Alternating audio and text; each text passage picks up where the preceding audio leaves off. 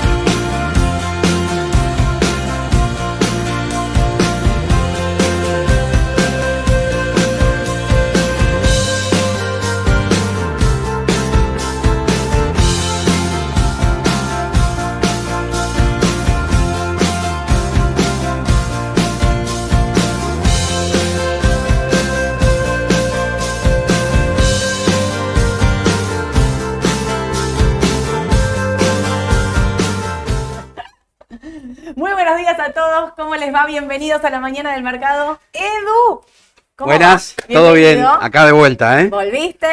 Sí, sí. Menos mal que volviste. Después de unas merecidas vacaciones. Siempre son merecidas. Sí, vacaciones. sí, sí, sí, siempre, ¿Qué- siempre. No quiero preguntarte en vivo cuántas vacaciones tenés, Edu, porque demuestra que hace mil años que estás acá. Varias semanitas, varias, varias. María, estás siempre de vacaciones, por favor, escúchame. Eduardo, Y bueno, hay que descansar si se puede. igual te voy a decir una cosa, ya acá en vivo. Cuando vengan las pasos, te quiero acá conmigo, firme. Para, para, ¿cuándo son? Agosto, 13 de agosto. 13 de Ah, no, No te tomes vacaciones ahí. en vacaciones de invierno nada más. Ah, pues entonces te- Ahí, ahí podemos. ahí podemos negociar.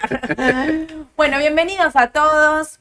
Gracias por, eh, por esperarnos, porque estábamos ahí con un problemita de conexión, así que no podíamos arrancar, pero vamos a arrancar porque en Argentina No me puedo ir, que ya hay novedades por todos lados, ¿eh? pasó de todo. de Novedades todo. y rumores. Hay rumores. Vino Eduardo con los Sí, rumores. sí. por Pero de- dejémoslo al final. Para el final, para el final. No podemos contar Sí, nada. sí, sí, porque que- son rumores. Al final lo vamos a decir. ¿puedo- Y son buenos, ¿eh? Son rumores bursátiles. Sí, Son rumores bursátiles. Sí, sí, Eso sí, me, sí. me copa. ¿Por qué no es así política? Es, son rumores bursátiles. Sí, Aclaro sí. porque viste que la política está como en ebullición. sí, sí. ¿Vos ¿Va? sabés que esto me hace recordar cuando Carlos Fontana escribía en ámbito financiero? Sí. Cupones bursátiles se llamaba. Y ahí te daba información, comentarios de mercado. Digo, Mira. Podría ser algo parecido esto, no Podría sé. venir por ese lado. Vamos a arrancar entonces. Lo vamos a dejar para el final. Edu, ayer a las cinco y media de la tarde más o menos cayó una normativa nueva.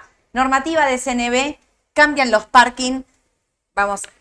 Cambian los parking para el contado con liquidación. Para ustedes que están haciendo MEP, no cambia el parking. Sigue exactamente igual. Ahora, cambian los parking para el contado con liquidación. Esto es la liquidación en dólares al exterior. Recuerden que para liquidar dólares al exterior mediante bonos, tienen que ir a una cuenta bancaria propia en, en este caso, Estados Unidos. Sí. ¿sí? Bueno, eso pasó. Si tenés legislación argentina, o sea, L30, era dos días, pasó a uno. Si tenés legislación extranjera, pasó de dos días a tres. A tres. La pregunta del millón es, ¿a quién beneficia esto? ¿Para qué lo estás haciendo? ¿Eh? ¿Se acuerdan que este, está el tema este del canje de bonos del Fondo de Garantía de Sustentabilidad? Mm. Que le van a canjear los AL, los GD los van a sacar, les van a dar un bono dual y los van a deslistar, Exacto. o sea, no los van a operar. Y los AL, que son los legislación argentina, les van a dar un bono dual, se van a quedar con los AL y van a vender en el mercado. ¿Se acuerdan que ese mismo día también había, eh, levantaron la restricción para que los ALIX, para que Eduardo, digamos, en su cartera propia pueda comprar eh, dólares mediante AL, que hasta este momento no podía hacer? Bueno, lo que están necesitando es que si ellos van a estar vendiendo estos bonos con legislación argentina, haya compradores. Entonces, lo que están intentando hacer es desestimar la operación con legislación extranjera y que se pasen todos a legislación argentina. Esa es la única finalidad que yo le veo, porque la verdad es que no tiene otro sentido, sino, Sí. ¿para qué estás cambiando el Sí, parking sí, de uno y de otro no? ¿Querés que apa- aparezcan compradores? Exactamente. Y para fíjate el que tipo de cambio, llamativo. ¿no? Siempre es lo mismo. Ayer, este, a última hora, me pareció que en el mercado aparecieron algunas manos tomadoras para dejar mejor el cierre, ¿no? Fuerte, fuerte. ¿no? Ve que alguno por ahí pícaro ya sabía algo. Algo, y estaba desde temprano, se viene la normativa, se viene la normativa, cambia el parking, cambia el parking, Claro. lo que pasa es que como no, te empiezan, cambia el parking, cambia el parking, y vos no sabés, cambia el parking de qué, ya te empezás a desesperar, intentás cerrar todo lo que puedas cerrar, todo lo que tenías ahí a mitad, intentás darle un cierre, bueno. Vieron que hay una brecha importante entre GD y AL, Sí, ¿no? sí, bueno, probablemente esta brecha se acorte, porque si empiezan a aparecer más compradores de AL, probablemente digo, si esto ocurriese de esta manera, eh, la brecha entre la L y el GD tendría que acortarse. ¿Esto quiere decir que la L tendría que subir? Tendría que tener más demanda y el otro más oferta. Ojo que lo habíamos dicho ya hace un par de semanas atrás que estaba muy desarbitrado la ley extranjera, Sí. la ley local y bueno, ahora se va a cortar como si vos la brecha, Claro, ¿no? tendría, al menos tendría si aparecen estos... eh, bueno, por otro lado, pará, lo del ANSES quedó eh, todavía a revisión de la Universidad La- de Buenos Aires que Sí, no dio su... exactamente, o sea, eso te que iba va a a dar el decir. ok, pero el rumor es que está... Hoy lo, lo escuché en una radio que decían que la Facultad de Ciencias Económicas todavía no se había pronunciado. Claro. No sé si tendrán un par de semanas más, viste, con esto del feriado largo, viste, pero bueno. Se tomaron su tiempo Se para tomaron su tiempo. Bueno, está bien, porque quiere decir que cuando llegue va a ser una medida analizada, no a las apuradas, sí, no corridas, no nada. Bueno, está bien. Eh, pero mientras tanto, entonces están viendo cómo, cómo mantener el tipo de cambio por ese medio. Eh, ¿A quién beneficia? Bueno, beneficia, no sé si hay un beneficio, digamos, claramente. Eh, sí, que te, te acortó el parking para hacerlo, para llevarte la plata para afuera por medio de AL, recordando siempre que tenés que tener una cuenta bancaria en Estados Unidos para que eso pueda ocurrir. Tenemos el gráfico de la L30, si querés, para seguir con el tema. Hermoso. Está bueno el gráfico, con todo ¿eh? de las vacaciones. Sí, sí, bueno, lo bueno que ya lo tenía armado, viste, también, ¿no? Era cuestión de mirar los últimos días. Pero Sí. ¿te acordás que habíamos dicho la otra semana que ya había dado señal de compra acá, el AL30D, ¿no? Siempre en en dólares. dólares porque en pesos es más complicado. Así que bueno, tenés todos los indicadores a favor, este, las medias, perdón, no, bueno, todavía falta, ¿no? Sí. Estamos ahí con las medias de cintas ruedas. Se metió por debajo, porque yo acá intent- decía, bueno, puede ir a 27, pero no llegó a 27, ¿viste? Fue a 26 y medio, no pudo, corrige de nuevo. Eh, O sea, 23 está haciendo un piso medio Claro, bastante no es ¿no? 18, pensamos que podía tocar Mejor, 18, mejor, ¿no? obvio. Entonces puede ser que 23 sea el piso para que de ahí despegue este bono, ¿no? Claro, bueno, Fíjate la línea 27. esta, cómo la cortó, el de Claro. señal de compra, y si ahora decimos que va a haber más demanda por este temita del desarbitraje entre ley extranjera y ley local, bueno, Claro. yo le pondría una fichita, me parece. ¿eh? De corto plazo. De Ah, corto plazo. Sí, me encantó. Sí, una sí, sí. recomendación de Edu. ¿Sabes por qué? Porque ayuda al contexto externo también. Esa es la parte buena. Contame eso. Me interesa eso que me estás El diciendo. contexto externo, pasamos ahí ahora. Sí, contame eso para cerrar el tema de la L. ¿Por qué lo beneficia? Ah, si qué no hay buena una pregunta. suba de tasa en Estados Unidos, la tasa Ah, es del 25. claro, los fondos van a ir a buscar los bonos que están con una. TIR muy elevada de países emergentes, exactamente. Es. Ya casi me olvido ese pequeño detalle. Si la Reserva Federal sube la tasa a 25 puntos en mayo, eh, falta un montón, pero vamos a pensar que sube la tasa a 25 puntos nada más y que después podría frenar la suba de tasas, Sí. Los deuda de, de países emergentes se ve beneficiada por ese contexto. Tómenlo con pinzas Y- igual, porque Argentina tiene tanto cuestión interna, digo que Te digo algo optimista. Lo escuché a BlackRock que dijo, eh, creemos que no va a haber más suba de tasas de acá a fin de año. es un montón. Es un montón. Así que que no haya más suba o que esta sea la última, creo que el mercado ya tomó indicador. nota y me parece que ahora sigue la También suba. para los índices, me trajiste algún índice, sí, ¿no? sí, sí, Ahora un lo voy a poco, que es mi preferido ahora. Ahí está, muy bien. Y claro, si no la sí, obvio. Bien, bien. Eh, bonos en dólares. Acá están entonces, bueno, ayer pasó esto. Esto estaba medio como marcado. No le, no le tomen mucha al GD46 porque tiene pocas operaciones. Pero estamos acá. 25, 17. Acá lo- a esto es lo que nos referimos con Edu. ¿Dónde está? 25 con 17 la L30 y 28 con 89 el GD. Esta es la brecha que nosotros hablamos con Edu. 25, 28, casi 29. Esos 4 dólares es lo que nosotros con Edu pensamos que se puede acortar en el caso de que esto sea. eh, aparezcan compradores. Todo por esta resolución 957, ¿no? ¿Puede ser? 57. Sí. Normativa de CNB. De CNB. CNB, porque Para aquel que la quiera leer, que no tenga tiempo. Banco Central. Exacto. ¿Qué pasa con el dólar, Edu? Bueno, el dólar... eh, Hoy dólar soja, dólar agro. Sí, ahora sí, sí, vamos a hablar de eso, supongo, ¿no? Sí. Pero si querés, te puedo decir que a nivel mundial el dólar está calmo. Sí. eh, por lo tanto, se prevé que suban eh, las bolsas a nivel mundial y las materias primas también. Obvio.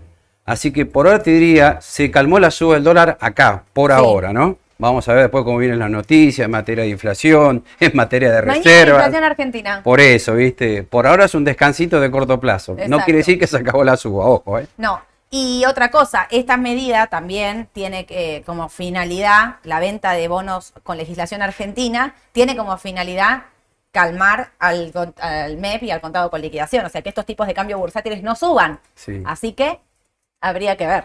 Por este es que lado tendríamos tranquilidad Por los este próximos lado. días. Sí. Lo que pasa es que está lo político tan revuelto. Ya querés hablar del Tan tema revuelto, no, del no, PRO. digo, está relacionado con el dólar. Hoy Sí, empezó el sí. dólar soja. Acá lo tenemos, ¿eh? Miren, esto ayer es una marcada importante porque sobre la hora también de dólar MEP, esas manos grandes que Sí. dicen Edu, están marcando acá un poquito. Pero bueno, vamos a ver qué pasa este mes. Porque el mes pasado, viste, tasa o dólar, ganó dólar. Sí. Este mes tenemos mañana dato de inflación. ¿Qué dicen? ¿7%? 7%, mínimo, máximo 7,5%. Sí, Pero ojo que Capital Federal publicaron ya 7%, ¿eh? sí. Así que no sé si puede ser un poquito más. Pero va a ¿Va haber que esperar a más? mañana. ¿Va a ser más que la de capital? Porque siempre la de capital es... eh, Antes era eh, revés, menor, ¿no? claro, Claro. y ahora me parece que empezó a aumentar más la de nivel nacional, ¿no? Así que cuidado. Eso, eso no es un buen dato. a No, nivel no, no, para es nada. un buen dato. Digo, para dejar de mirar nada más lo que pasa acá, ¿no? En Ciudad de Buenos Aires. Eh, así que este mes es clave lo que vaya a pasar. Tenemos renovación de letras el miércoles que viene. En abril hay 1.1 billones de pesos a renovar. Un montón. Yo creo que a veces no tenemos conciencia de la cantidad de pesos que me parece. Posta que no. ¿Sabés que ayer, hablando de los pesos, me llega un informe de fondos comunes de inversión? Lo quiero compartir. No compartí la imagen porque no, estaba segura si podía compartir esa imagen, porque no, no pedía autorización, pero mm, eh, es un informe diario que me llega de todos los fondos comunes de inversión. Entonces los están divididos, money market, eh, SER, eh, tasa fija, cortos, largos, pesos y dólares. En pesos, todo era rojo, todo salida. Me, me llamó la atención, pero salida, salida, de- o sea, de, Sí. de montos importantes, o sea, desarme de posiciones eh, importantes. Me sorprendió la salida de los fondos Money Market. Y yo controlé automáticamente, fui a mirar qué pasaba con los volúmenes de caución. Los volúmenes de caución habían aumentado. Mm, es toda una señal esa, ¿eh? Sabía, claro, me sorprendió, Sí, pero sí. les puedo asegurar, todo en rojo, o sea, todo, todo salida de fondos de bancos. Los principales Sí. que estaban arriba eran Banco Galicia, Santander, los digo, y Banco Macro. Los tres principales eh, fondos comunes de inversión que tenían desarme de posiciones. A su vez, todo lo que eran fondos en dólares, todo, eh, todo verde, o sea, como que tenían todo ingreso de dólares en sus, en sus fondos. Así que, mm, no sé, como que me dejó una sensación como, ¿por qué están desarmando? Ah, y había desarme también de renta variable, ¿sabías? Que eso No, no, no. tampoco me la esperaba. O sea, lo de Ah. los pesos digo, bueno, ponele que vos pienses que te da miedo. Ahora digo, que decís eso, hay dos rumores en realidad que tenemos. Uno relacionado ahora que dijiste renta variable. Mm. Parece que hay desarme en algún papel ¿eh? del panel líder. Si Sí. querés, al final lo decimos. Sí, decirlo al final, Bueno. porque es eso, es eso que vas a decir vos. Eh, bueno, y hoy empezó el dólar agro, que es dólar agro y dólar soja. A 300 pesos es el dólar soja 3, el dólar agro es para todas las economías regionales.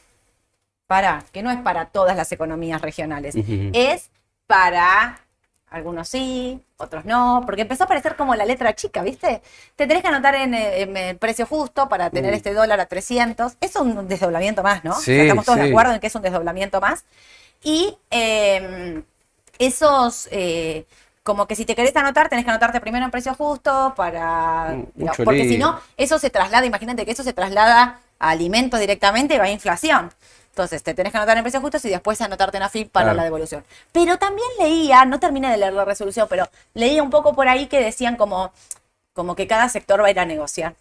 Cada empresa por poco va a ir a negociar de manera individual, que eso no está bueno No. cuando pasa eso. Todos sabemos. Pero bueno, eh, Sergio Massa piensa que va a recaudar 9 mil millones de dólares. 5 y 4. 5 por soja, 4 por eh, dólar agro. ¿No te parece Ayer un estaban poquito todos optimista? re- Porque algunos dicen no va a llegar ni a 5 mil millones, Es un escuché, ¿eh? Por eso. Aparte vos nos bueno, no nos viste la semana pasada porque después voy a contar. No, estaba en otro lugar. Estaba en otro lugar. Pero yo No había contaba- señal. yo contaba la semana pasada que había un sector del campo que estaba como muy negado al tema del dólar, eh, dólar soja y demás, que no quería liquidar a 300 y que va a liquidar lo menos posible. ¿Por qué? Porque dicen, escúchame, en un par de meses hay elecciones me la, y los- la oposición me está diciendo que va a devaluar fuerte, me la juego. Claro. Liquido lo justo y necesario. Entonces, 9 mil, tener la expectativa de engrosar reservas en 9 mil millones es un montón. Es súper, súper optimista. Sí. Me llama la atención, de hecho, porque siempre intenta tirar el número para abajo para no quedar mal. ¿No? ¿Sabes lo que pasa? Para mí, es una teoría. Sí. Ese señor que dice, no, no voy a liquidar ahora por desconfianza porque va a estar más alto. Llegan un montón de informes de bancos de afuera diciendo que como mínimo de acá a fin de año van a devaluar 50%. O este gobierno o el que venga, no lo sé. Sí. Pero que va a venir una devaluación. Y 50% es mucho, ¿eh? Es un montón. Por eso. Por eso, por eso está todo Algunos son públicos inclusive, los han Sí, decir en los sí. portales, yo lo vi también, ¿eh? No es que es un rumor tampoco. No, no, sacan la estimación de cuánto va a estar el dólar a fin de año y lo publican de manera oficial. Bueno, también ahí tenés eh, todo, la, digamos, los seguros estos que, que, digamos, la salida de fondos en pesos también para cubrirse en dólares. Sí. ¿Por qué? Bueno, porque tenés esta cuestión de dónde me meto si hay una evaluación. ¿Dónde me meto si hay una evaluación? Miran, puse al lugar. Puse al lugar por dos motivos. Primero, porque yo insistí bastante con Aluar, lo que me vieron en qué hacemos con los pesos, ya lo había Me dicho. consta. Lo había dicho bastante acá, también los, los- les quemé bastante la cabeza con respecto a Aluar, porque Aluar es una empresa que, si no vieron el vivo de la decisión justa con Ale, explica todo lo fundamental de Aluar, que son muy buenos, a pesar de que su último balance no es eh, su mejor balance, esto hay que decirlo, pero Aluar tiene una cuestión de que exporta casi el 80% de su producción, con lo cual está directamente relacionada a el, al dólar oficial. Viste que hay, digamos, todos, o no sé, o yo, tenemos esa sensación de, che, ¿se va a pagar toda la deuda en pesos ajustada? Los duales, Claro. el Linked, me desdoblás, me matás. El ROFEX, dólar futuro, digo. Ya pasó esto, ya pasó. Dólar futuro pasó en la gestión, en el cambio de gestión, eh, Cristina eh, Mauricio Macri, ahí hubo una resolución del Banco Central que no pagó el 100%. Como dijo que era una devaluación totalmente anticipada y que el dólar no estaba 9 y que estaba 16, pagó la mitad. Pagó la mitad. La mitad te dijeron reconocer la voz. Claro. O sea, sentó como un precedente feo. Entonces ahí es donde yo siempre, no, no es que soy negativa, no es que no me gustan los instrumentos, es que siempre estoy pensando, antes de comprar, che, esto me lo pagarán, no me lo pagarán, o qué sé yo. Bueno, si tengo duda, una parte de mi cartera la tengo en Aluar y tengo Texar también. Puse solo Aluar acá porque paga un dividendo. Pero tendría Texar también, porque esas empresas relacionadas al dólar oficial, su cotización sube automáticamente porque por exportar ganan más plata. Sí. No es me lo paga el gobierno, no me lo paga, me reperfilan, me paga más adelante. No existe nada de todo eso. Es la cotización del papel yendo a buscar un valor. ¿no? ¿Sabes qué? Podríamos sumar Mola también del panel general. Mola. Otra buena acción, ¿eh? Exacto. Y sabes qué? Ah, Eh, tenemos el grafiquito de Alvar. Así no nos olvidamos. viniste con Qué bien te hicieron Ah, es más, me lo pediste vos. Bueno, mira, esto es lo que decíamos de Aluar. Miren las subas que tiene, digamos, son muy pronunciadas. Tendría que corregir. Yo de corto plazo en Aluar no entraría. Ahora sí, Sí. no entraría. A pesar de que cortó este máximo anterior, que son los 2.30 aproximadamente, y está 2.50, a mí me parece que por AT tiene que corregir. Coincido plenamente. Está ¿no? para corregir de corto plazo. Esto es lo, por eso digo, la noticia es buena, le- digamos, las, eh, las perspectivas son buenas a futuro, pero de corto plazo yo creo que esto Sí. Es que vos fíjate, de acá, que es 155 hasta 250, tenés una suba del 44% más o menos. Claro. Es mucho, ¿en cuánto? En menos de un mes, ¿viste? Sí, porque esto es que 13 es de marzo. Esto es, esto es 13 de marzo, imagínate. Y hoy es 3 de, hoy es eh, un mes. Un, un Hoy mes es casi. 10, 11, sí, ¿no? sí, sí. Un mes. Yo vendería, me parece. Sí. De corto No, no, plazo, sí. De corto plazo, exactamente. Los que operan de corto plazo, yo también lo vendería. Ahora, la pregunta de siempre, vendo todo. Bueno, yo por ahí, a ver, yo cuando digo vendería, por ahí hay de determinados papeles que nunca vendería el 100% de Sí. mi posición. Uno es este. Ya sé cuál vas a decir el otro. IPF. Obvio. Eh, nunca, o sea, puedo utilizar una parte de la inversión para comprar y vender de corto plazo, pero a la larga hay un papel que quiero tener. IPF ya todos lo saben, un papel como vista, lo saben. Hablan- antes dijiste una cosa, hago un paréntesis. Hablaste de los commodities, los metales y Sí. demás. ¿Sabés que ayer vi un gráfico de el acero y, tex, y Ternium? Sí. ¿Cómo está de atrasada Ternium, TX, Sí. con respecto al acero a nivel mundial? Sí, eh? sí, sí. Estoy hablando TX, el CDR. eh, em, Otra buena opción. Sí, otra sí, me buena gusta. opción, también para dolarizar por contado con liquidación. Claro. Porque tenés ahí implícito. Me gusta, es un papel que me gusta y mantendría. Tiene mucha menos volatilidad, ¿no? Pero a mí me gusta. Y Texar, que es su, su pata local acá en Argentina, digamos, también me gusta. Me Bien, gusta un poquito sí, por ahí más sí. Y después, bueno, decir que el dividendo es del 500%, 5 Sí. pesos por acción, ¿no? 5 pesos por acción el 19 de abril. Exacto. O sea, tienen que comprar al lugar para cobrar esos 5 pesos hasta el 17. Serían 48 horas antes. No estoy mirando, el cal- no tengo acá el calendario. Debe ser hasta el viernes, Eh, me parece. Claro, no sé cuándo cae 19, cuándo cae 17, pero calculen 48 horas hábiles del día del 19, que no mire qué día era. Bueno, al lugar. Perfecto. Em, no trajiste IPF, ¿no? Sí, Escúcheme, ya vamos a ¿trajiste llegar. Sí, sí, No, sí, lo voy a traje. buscar directamente IPF. IPF. Bueno, yo imagino que el viernes a la noche habrán descorchado, habrán festejado, habrán dicho qué bien que compré IPF, que mantuve de largo plazo, porque el viernes a la tarde, no, el jueves o el viernes. Me parece El que jueves fue, el jueves. el jueves, ¿no? El Sí, jueves que claro, nosotros mercado- no tuvimos mercado y afuera sí. mercado. Claro, bueno, pero festejaron jueves, Sí. viernes, sábado, domingo, en un montón de días. Porque IPF tuvo su segunda buena noticia en lo que va del año, que para mí es como limpiar todo, listo, arranquemos de cero y eva- evaluemos Mm. la compañía nuevamente. Para los que no saben de lo que estoy hablando, el juicio de Maxus, que era algo que se venía hablando, y Maxus contra Repsol, IPF, digamos, había un tema desde el 90, Desde mediados del 90 o fines de los 90, hace más de 25 años. por lo 14 menos. mil millones de dólares era la Sí. cuenta cuando hacías, era terrible. Bueno, llegaron a un acuerdo. Argentina, eh, Argentina no, IPF va a pagar 257 millones Sí, directamente, no va a utilizar reservas del Banco Central, salió a hablar el presidente de IPF, súper contento, no va a utilizar ni reservas del Banco Central, lo vamos a hacer con capital propio como para decirles, no me vengan que me dan plata, me sacan plata, nosotros tenemos la plata. Debe estar a afuera ya la plata, supongo, ¿no? Olvídate. 257 millones va a pagar y se terminó. Se terminó. Esto lo sumamos al juicio de mm, expropiación, el cual la jueza está bien, eso vieron que salió en contra, pero no sale en contra de IPF, sino que sale en contra del Estado argentino, con lo cual IPF queda limpia de todos juicios. Y nosotros qué decíamos, IPF, que es un papel por su balance, sus inversiones, sus fundamentals y todo para tener y mantener de largo plazo está barata, yo les digo que hay que revaluarla. Porque nosotros decíamos que IPF vale lo que vale, 12 dólares con 50 horas más o menos estaba en el pre, porque, y bueno, tiene el juicio, si le sale en contra, eran 14 mil millones de dólares a pagar, ponerle que fuese un poco menos, eran mucha plata para pagar para una compañía. Se terminó. Sí.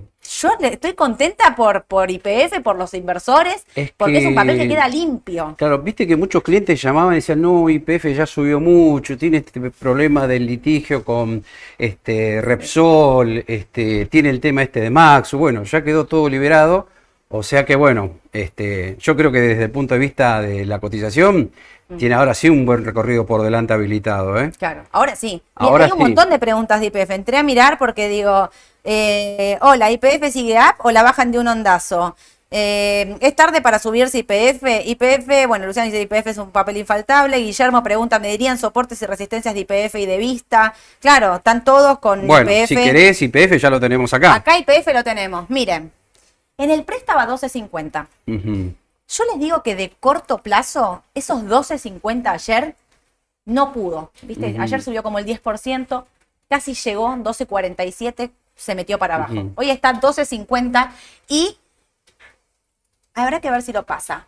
Para mí, el valor importante, y veo que Edu tiene casi marcado el mismo, son estos 13 dólares. Yo incluso me estiro un poquito más. Puede ser un poquito 13.50. más, sí. 13.50 es el valor eh, de resistencia de corto plazo. Tendría que ajustar un poquito y podría ser, pero paren, porque tiene mucha noticia positiva. Claro. Entonces por ahí hay mucho movimiento de dólares entrando al papel, porque digo, la limpia de un montón de cosas realmente. Sí, sí. De corto plazo yo no sé si estoy Yo, para yo entrar. opino igual que ¿eh? vos, también. Sí, yo esperaría un poquitito. Me la juego, Claro. me la juego. Porque pa- para el que está, por ejemplo, yo pongo un ejemplo siempre, el que está 100% en IPF y la tiene de 3, 4, 5 dólares, por ahí vendería un poquito, si se aproxima a 13, 13, 10, 12, yo 90, si la tengo de 13, largo 30. plazo, eso que decís vos no vendo ni a palos. No, pero un poco, un claro. poco para usarlo como trading quizás. Ah, sí, sí, sí, para Solo usarlo para como eso. trading, sí. Claro, Sí. aquel que tiene mucha exposición, Sí. ¿no? Ahora, si pasa los 13,50, Edu, vamos a poner, ¿cuál es el próximo valor?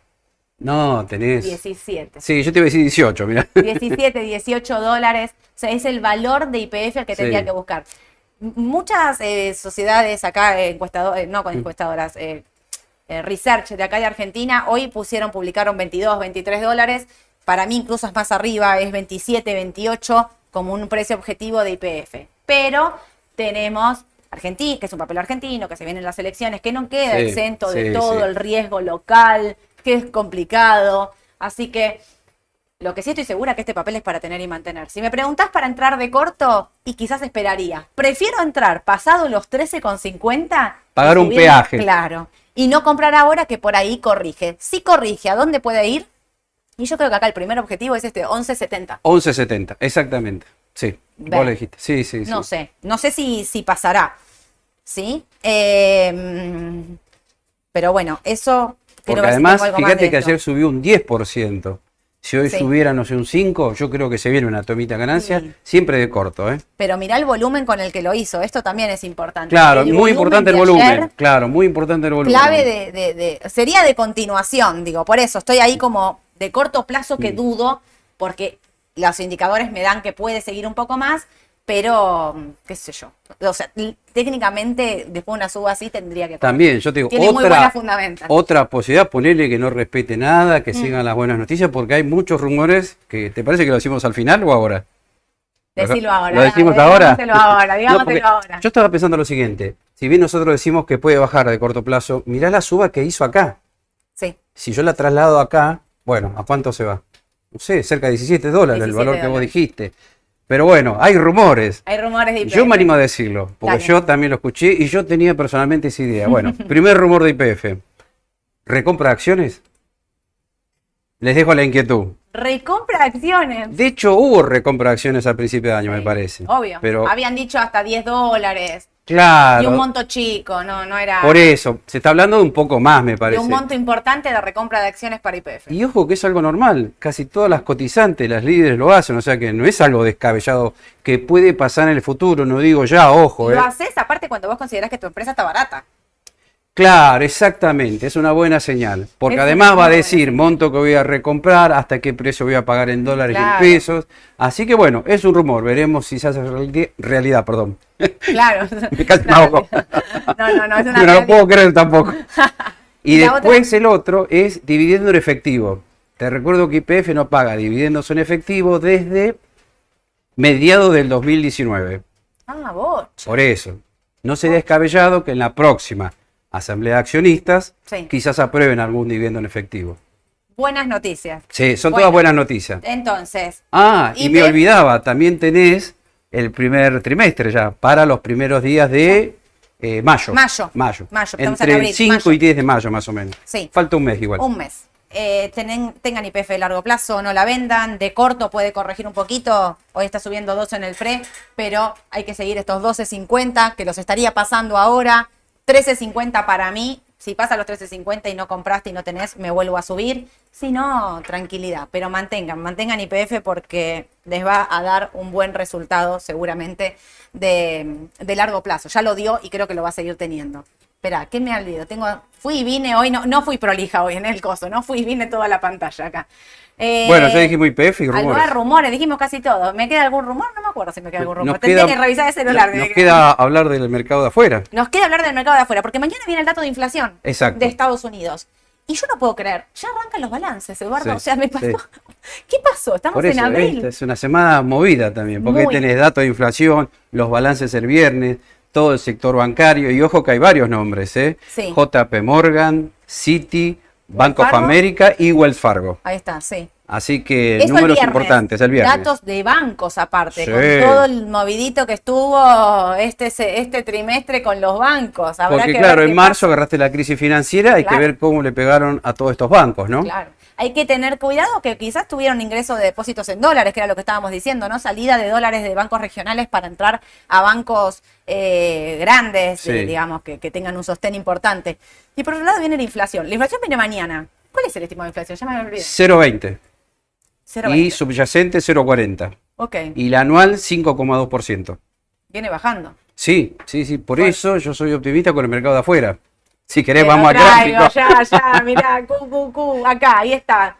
Edu, A ver. eh, Edu optimista. Claro, yo te diría, miremos análisis fundamental y análisis técnico. Sí. Yo te diría que por el lado de lo fundamental, la inflación en Estados Unidos está bajando. Sí. Si vos mirás los últimos seis meses, te das cuenta que viene lentamente bajando. Con lo cual ahí sí soy optimista con el tema de la Fed. Sí. ¿Por qué? Porque se espera una suba de un cuarto de punto para el mes de mayo. Y después, yo creo que no van a subir más la tasa. Mm. Es lo que dicen también varios bancos de inversión, ¿no? Sí. Que quizás sea la última suba de tasas y quizás el año que viene, si la inflación baja, bueno, ahí se termine el proceso gradual de suba de interés y sí comienza a bajar, ¿no? Ok.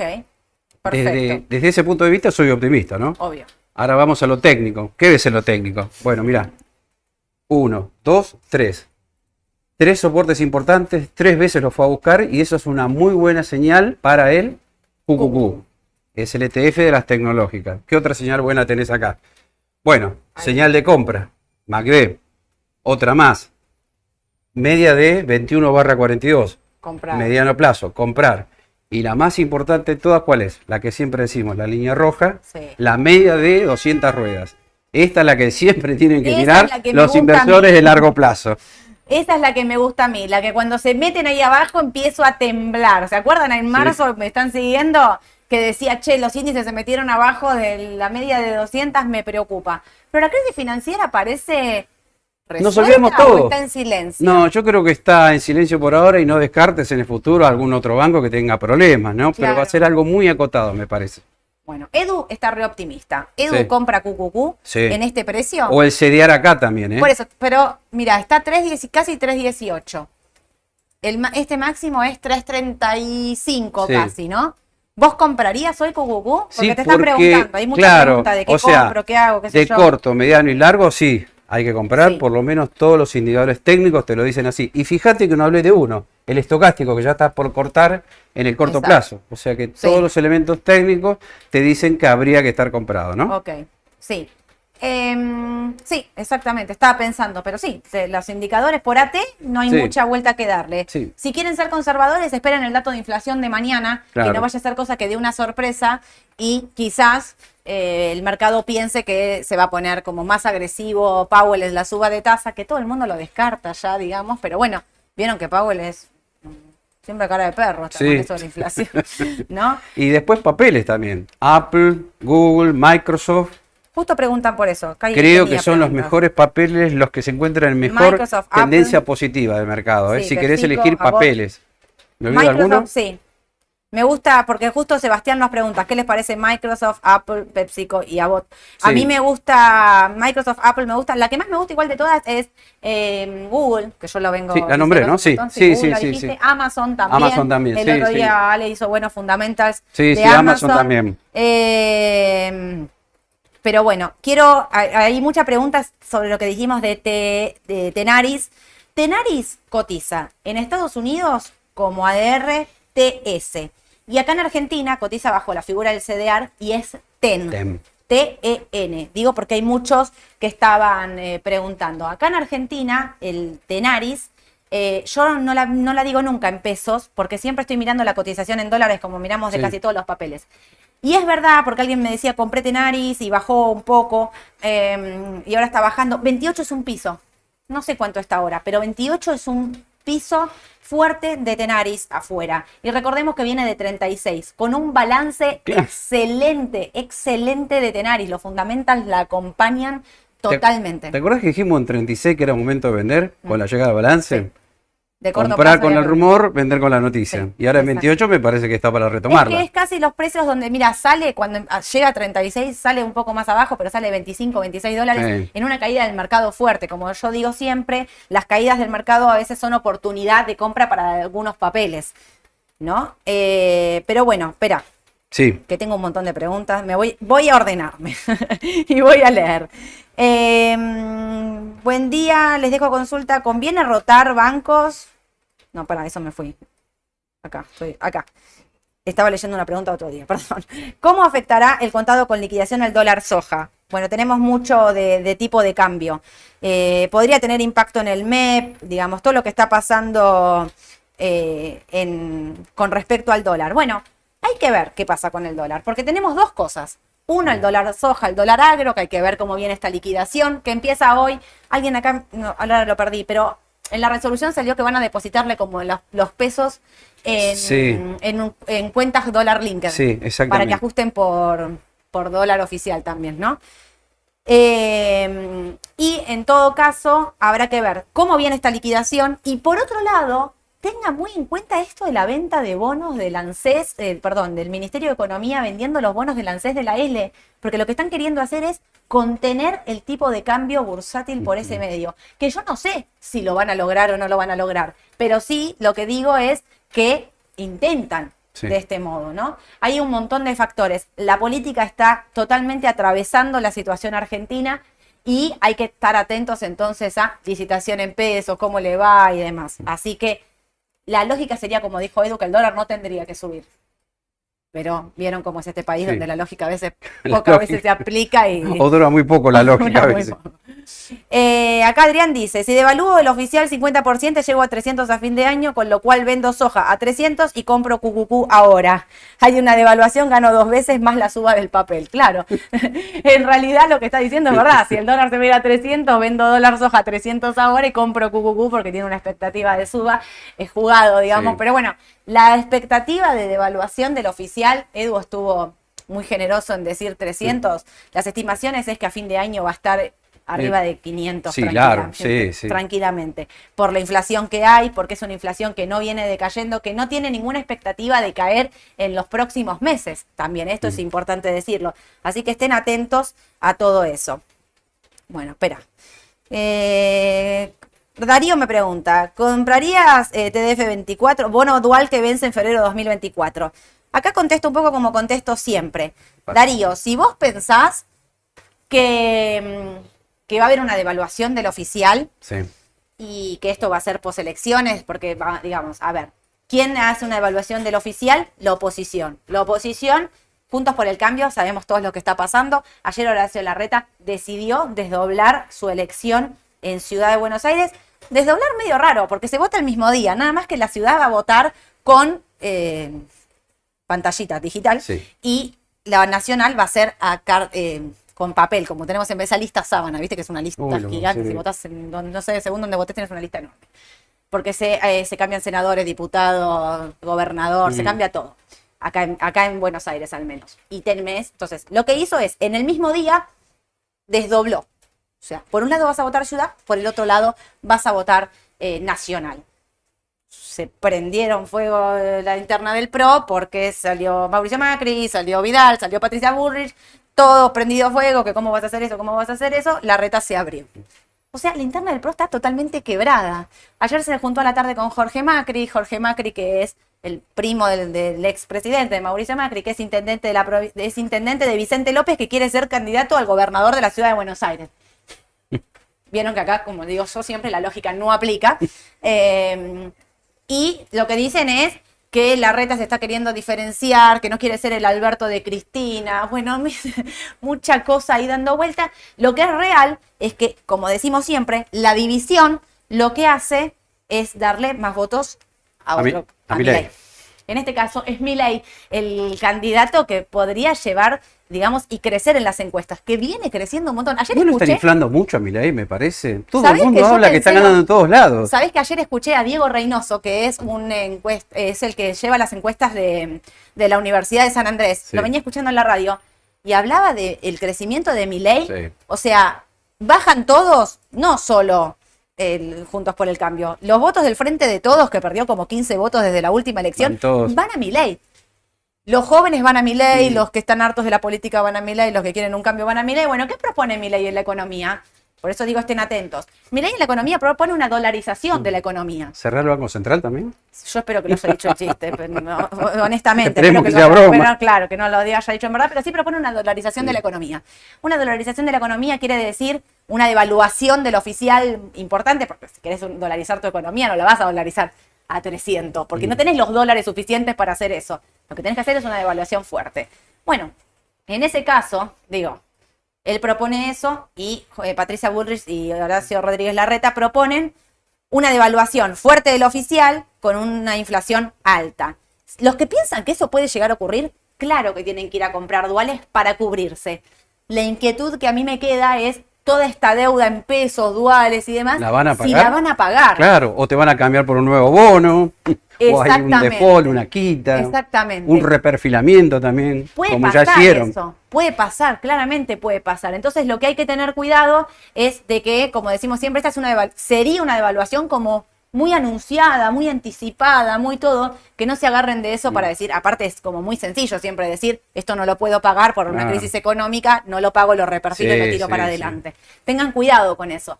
¿Cuáles son los instrumentos más seguros para dolarizar? Porque muchas veces me preguntan, bueno, en esos casos los papeles, por eso hablamos mucho de. Aluar, Texar, Loma, me- eh, Eh, Mola. Mola, me decía Eduardo, eh, los CDR. Los Los CDR, CDR son importantes. ¿Por qué? Porque vos eh, podés... ¿Qué está? Ah, tenías esto, sí, nos faltaba esto. Eh, ten- eh, vos en los CDR estás, tenés implícito el dólar contado con Claro. liquidación.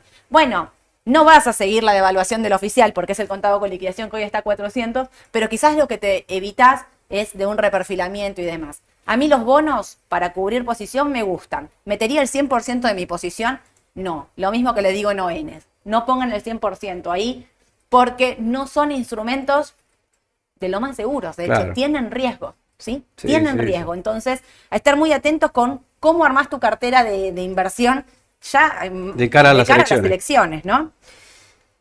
Eh, para. ¿Estamos a tiempo para algo más? ¿Vos, ¿Vos contales de esto, si querés? Les Que quería yo- contar lo del yo leo y voy el. Bitcoin, que casi nadie habla del Bitcoin. Veo que ni los clientes olvidaron. ni los operadores parece que hubiera desaparecido de- del radar de las inversiones, ¿no?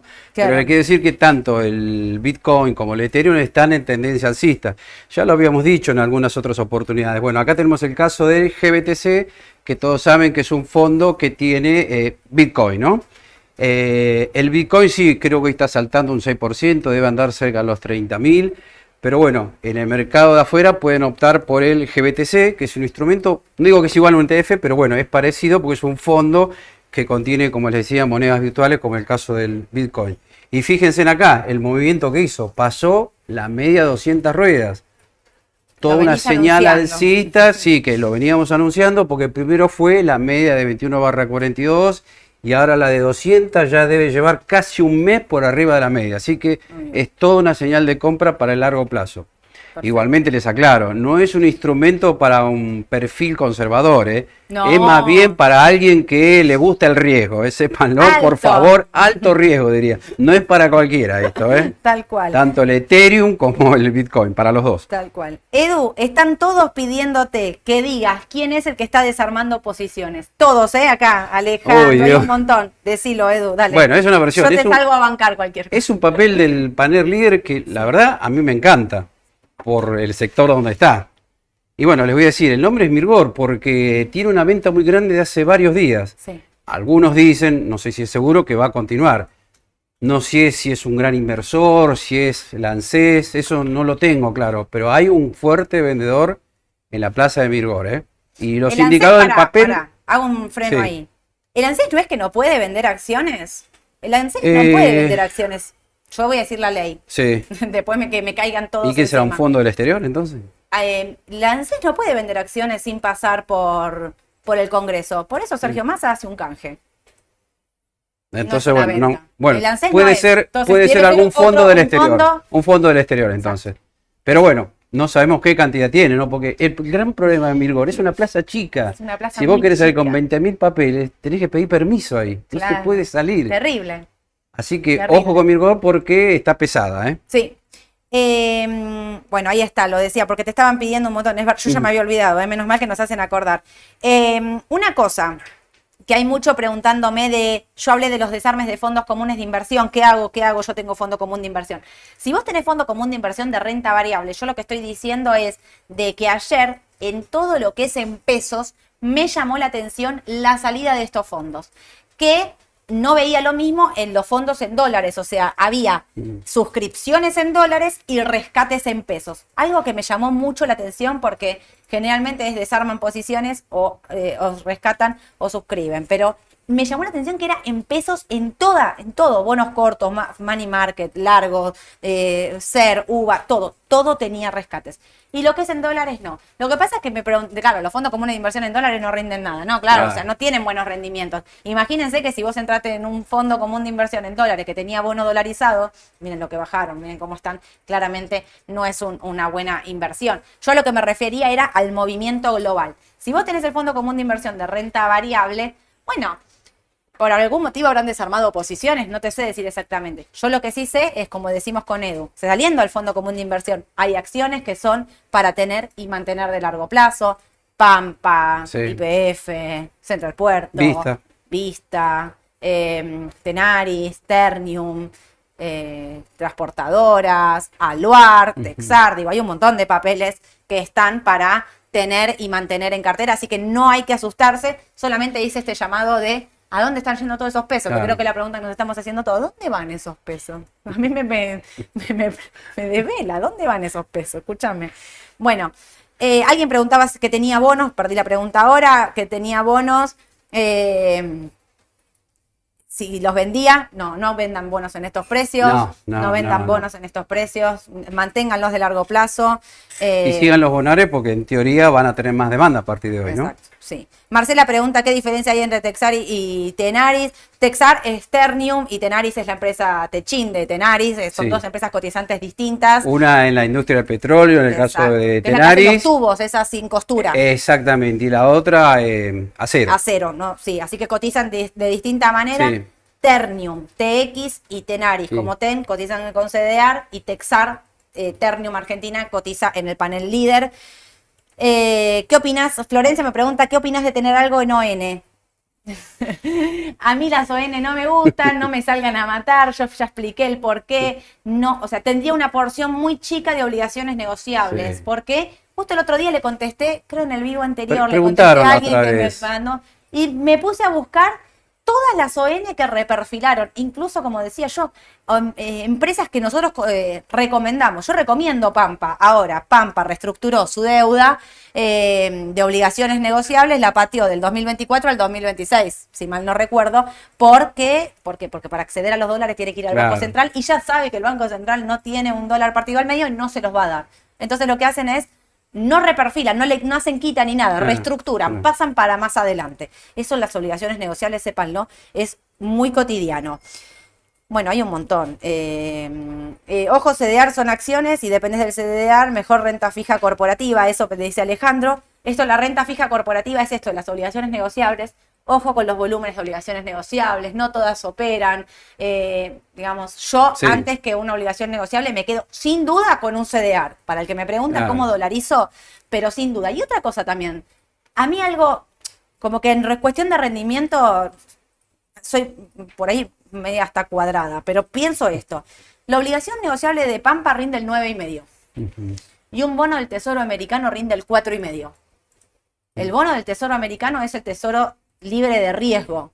O sea, lo que no- el- el- la plata más segura del Riesgo mundo. cero. Cero. Es un bono del Tesoro. Cuatro y medio. Y una obligación negociable de Pampa que me pueden patear el vencimiento es al nueve y medio. Si quiero gu- resguardar mi plata, hablo de resguardo puro de me quedo con estos dólares tranquilo hasta ver qué pasa, no sé, las elecciones, lo que sea, y después arranco. La verdad es que no Mm. compro una obligación negociable. Voy a ser honesta, prefiero un bono del tesoro. Aunque me Sí. rinda menos, digamos, ¿no? No lo dudo. el, TLH. El TLH, que es un ETF de bonos del tesoro. Claro, pero hasta Prefiero digo, podés comprar comprar, eso. el bono puro. Si quisieras También, comprar el bono sí, puro sí. del tesoro, lo compras directamente y, digamos, y es más seguro. Digo, si compraste la ON con legislación Nueva York, es que podés llevarte la plata para afuera y comprar también afuera. Yo elijo otro tipo de instrumento para dolarizar antes que la obligación negociable. Y si dolarizo, como dice Edu, no más de un 10% de mi cartera. Exacto. ¿Sí? Y en líderes. Pampa, eh, Vista, el otro día las pusimos, ¿no? Pampa, Vista, no me acuerdo más. Puse varias, pero ya me las olvidé. Bueno, hay un montón de preguntas más, Ya pero mercado, además ya estamos. son y 39, ya, ya me- pas- pasamos ya largo. de todo. Hoy, eh, bueno, después voy a, sigo, si me mandan las preguntas ahí por el chat de, va, no por el chat, por los comentarios de- del vivo de YouTube, yo me pongo a veces y contesto. Escúchenme a la tarde, una cosa, hoy a las 5 de la tarde tengo el vivo con Ale de la decisión justa. Le pregunto en vivo, ¿qué me preparaste para hoy? Decime. Bien, Tenaris, bien, bien, Tenaris, bien, me bien. encanta. Avisa- Tenaris y TSM, me encanta. Hay que ver si coincide con lo que hablamos nosotros también. Yo espero que no me prenda fuego, prendamos No, velita. sí. Tenares y TCM hoy en la decisión justa a las 5 de la tarde, los espero con Ale Barbarota, que es un profe espectacular haci- haciendo fundamentals. Y el jueves, bueno, el jueves nos vemos vos ¿Otra y vez? yo para contarles acá. Dale. Vení con algún rumor ¿Otro picante. más? No siempre hay rumores. El celular de Edu saben todo lo que dice. mirá. A las 5 de la tarde, entonces hoy la decisión justa. nos